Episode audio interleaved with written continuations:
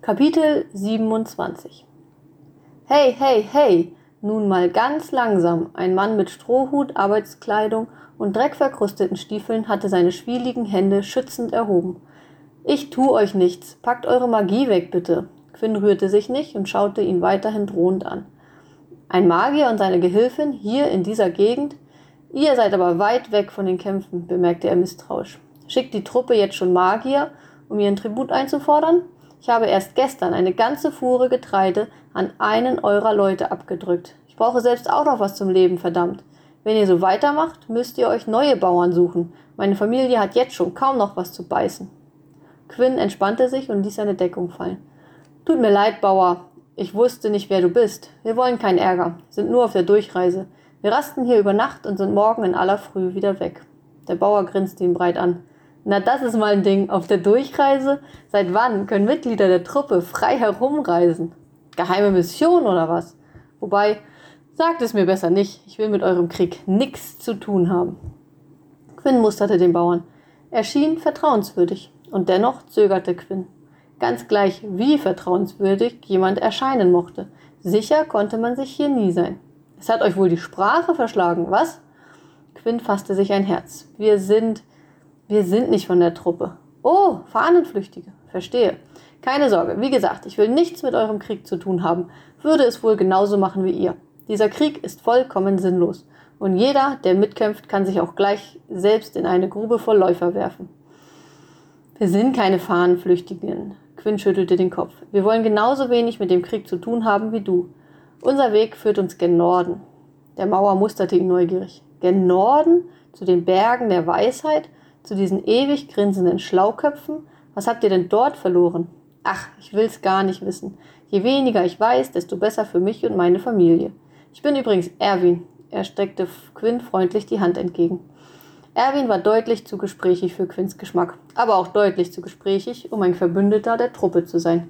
Er ergriff Erwins Hand, dessen Händedruck ihn fast in die Knie zwang. Der Bauer lachte bellend auf. Ha, ihr Magier, ihr seid mir so ein Volk. Da zaubert ihr so einen Dreck wie diesen Bandzauber um Gorka herum und dann habt ihr einen Händedruck wie mein kleiner Sohn. Ha!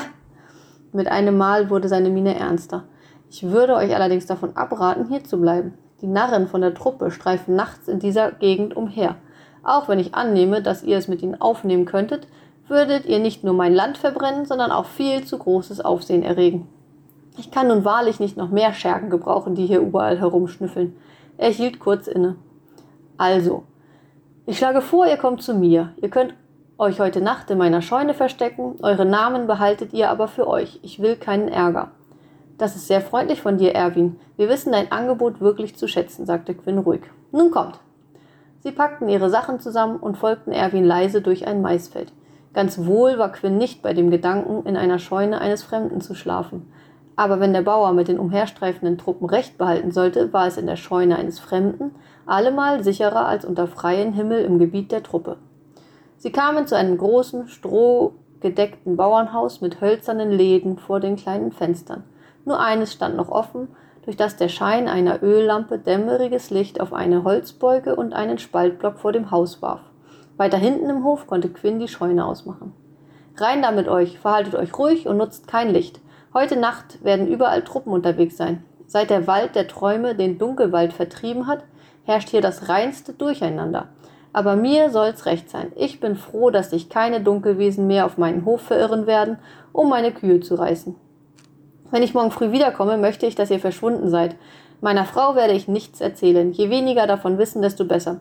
Ich will nicht am Galgen enden. Er brachte sie in die Scheune und verschloss das große Tor hinter ihnen. Fahles Licht schien durch die Ritzen im Holz auf die dunklen Umrisse der Strohballen. Quinn und Maki kletterten wortlos eine hölzerne Leiter zu einem kleinen Heuboden hinauf. Auch wenn es dort oben sehr beengt war, würden sie hier wohl kaum ein besseres Versteck finden. Sie hatten sich gerade einigermaßen für die Nacht eingerichtet, als sie eine laute Stimme zusammenzucken ließ. Was wollt ihr hier? hörten sie Erwin entschlossen fragen. Ihr wart doch gestern erst da. Halt dein Maul, Bauer! Wir haben ja an dem weißen Mammutbaum Spuren entdeckt. Spuren, die nicht zu euch passen. Habt ihr jemanden gesehen? fuhr ihn eine Scherge bärbeißig an. Quinn hielt entsetzt den Atem an und gab Maki ein Zeichen, sich absolut ruhig zu verhalten. Sie gab ihr Bestes, nicht zu wimmern.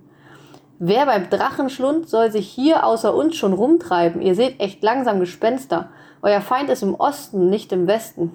Sei nicht so frech, Bauer, sonst, sonst was? Ich bin eure letzte Nahrungsquelle im Westen. Wenn ihr mich tötet, dann seid ihr selbst verloren.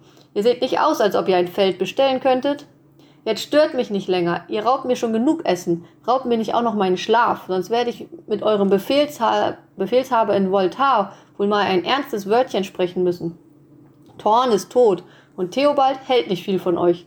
Ich würde mich an deiner Stelle also nicht so sehr in Sicherheit wiegen, Bäuerchen, lachte ein anderer.